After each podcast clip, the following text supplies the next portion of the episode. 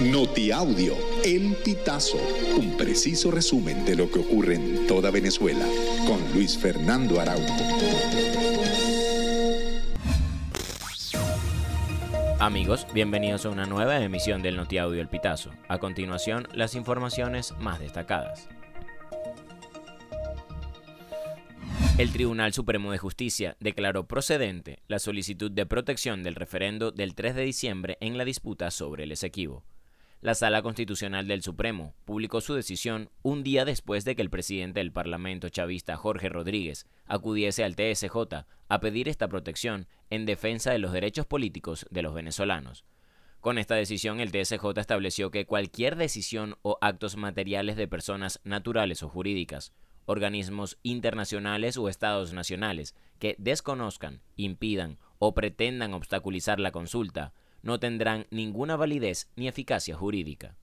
El gobierno de Estados Unidos anunció la suspensión temporal de algunas sanciones comerciales a Venezuela en sectores de petróleo, gas y oro, como parte de los acuerdos parciales firmados entre la oposición y representantes del gobierno de Nicolás Maduro en Barbados. El Departamento del Tesoro estadounidense enmendó algunas de estas sanciones y emitió licencias que también incluyen la eliminación de restricciones para recibir pagos en dólares y para transacciones o compras en el mercado secundario. La Fiscalía de Portugal aún desentraña la trama de corrupción que involucra a la empresa estatal Petróleos de Venezuela y el extinto Banco Espíritu Santo, que quebró en 2010. Las nuevas pistas sobre el caso apuntan al general Lucas Rincón Romero, quien se desempeñó como embajador de Venezuela en Portugal hasta el año 2022.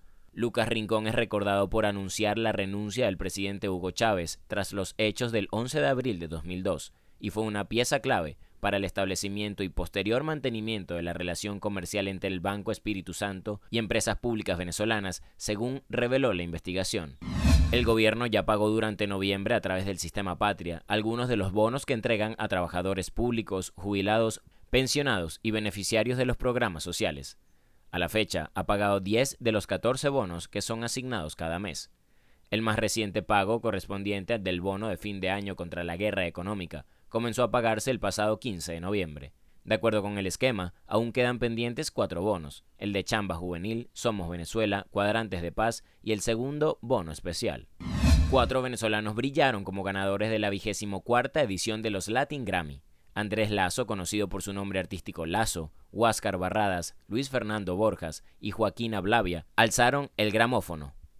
El cantante y compositor venezolano de 35 años fue reconocido por su tema Ojos Marrones, una canción que se hizo muy popular este año.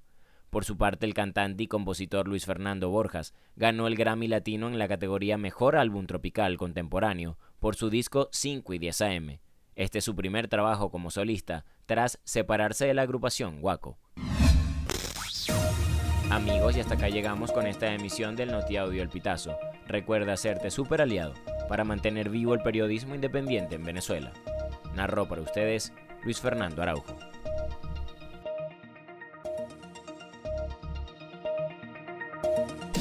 Estas informaciones puedes ampliarlas en nuestra página web elpitazo.net. También recibimos tus denuncias vía SMS o WhatsApp a través del 0414-230-2934.